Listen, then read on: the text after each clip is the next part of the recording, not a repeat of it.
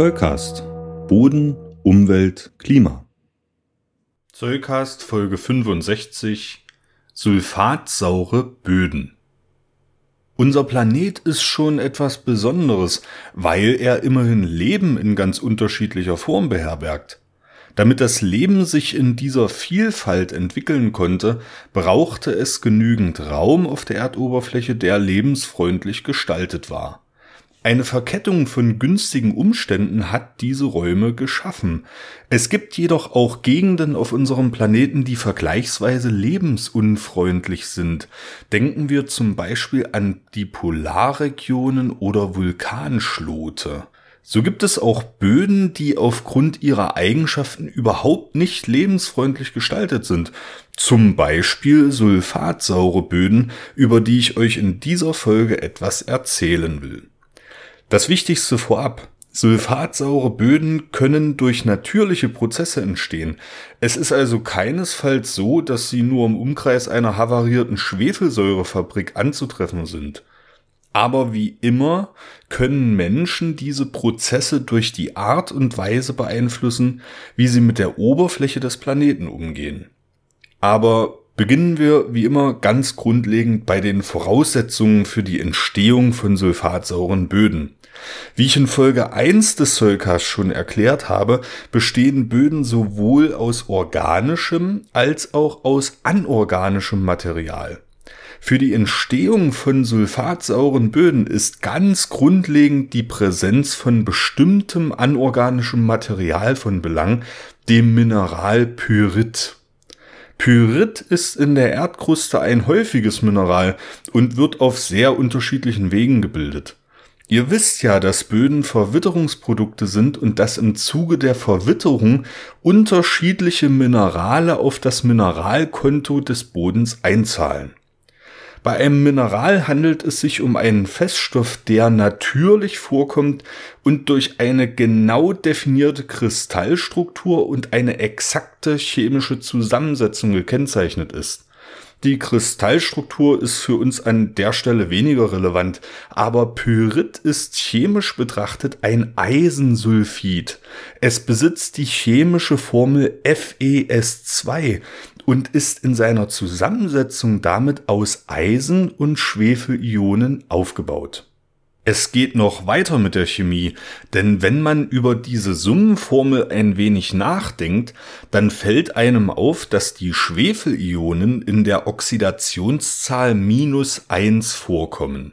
Die Oxidationszahl ist die formale Ladung eines atomaren Teilchens in einer chemischen Verbindung. Bei Pyrit hat das Eisenion die Oxidationszahl plus zwei. Da die Summenformel aber keine Ladung aufweist, müssen die beiden Schwefelionen die Oxidationszahl minus eins aufweisen, um einen rechnerischen Ladungsausgleich zu bewirken. Das soll es jetzt aber schon mit Grundlagenchemie gewesen sein. Wir müssen uns aber merken, dass Schwefel in einer reduzierten Form im Mineral Pyrit gebunden ist. Grundsätzlich kommt das Element Schwefel aber in den Oxidationszahlen minus zwei bis plus sechs vor und diese Eigenschaft ist die Grundlage für die Bildung von sulfatsauren Böden. Damit sich sulfatsaure Böden bilden können, muss sich Pyrit umwandeln. Damit ein Mineral wie Pyrit sich umwandelt, muss es also eine Veränderung an den Umgebungsbedingungen geben. In Böden denken wir da natürlich nicht zuerst an die Temperatur, die schwankt recht wenig. Wir denken in diesem Fall an den Redoxzustand von Böden, über den ich euch in Folge 38 schon sehr viel berichtet habe. Der Redoxzustand eines Bodens ist eine der fundamentalen ökologischen Steuerungsgrößen.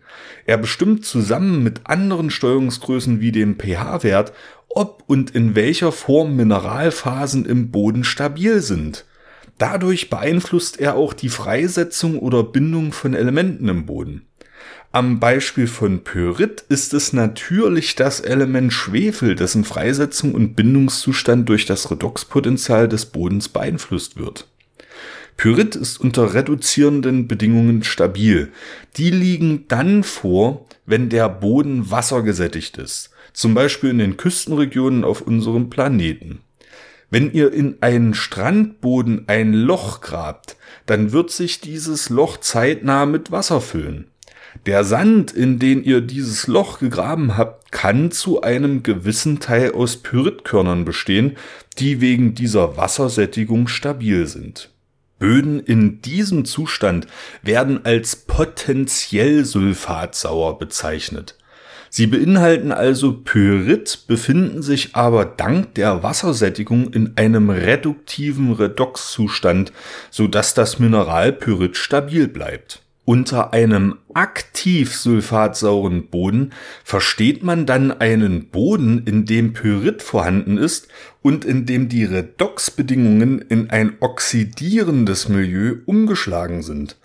Das passiert vor allem dann, wenn der Grundwasserspiegel abgesenkt wird, also wenn wir Menschen beispielsweise durch die Entwässerung von Landstrichen mit potenziell sulfatsauren Böden direkt zu ihrer Aktivierung beitragen.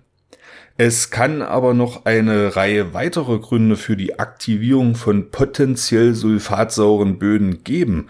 So können Dürren durch ausbleibende Niederschläge den Grundwasserspiegel ebenfalls senken.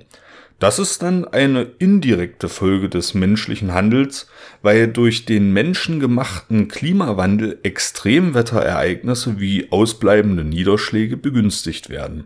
Durch Bergbau in Tagebauten können Sedimentschichten in ein oxidierendes Milieu geraten, die zuvor tief unter der Erdoberfläche verborgen waren.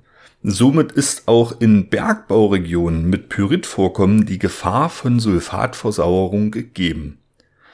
Aber was passiert nun eigentlich dann, wenn potenziell sulfatsaure Böden zu aktiven sulfatsauren Böden werden?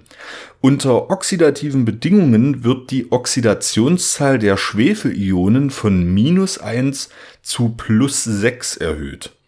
Man spricht bei dieser Erhöhung der Oxidationszahl passenderweise auch von dem Prozess der Oxidation.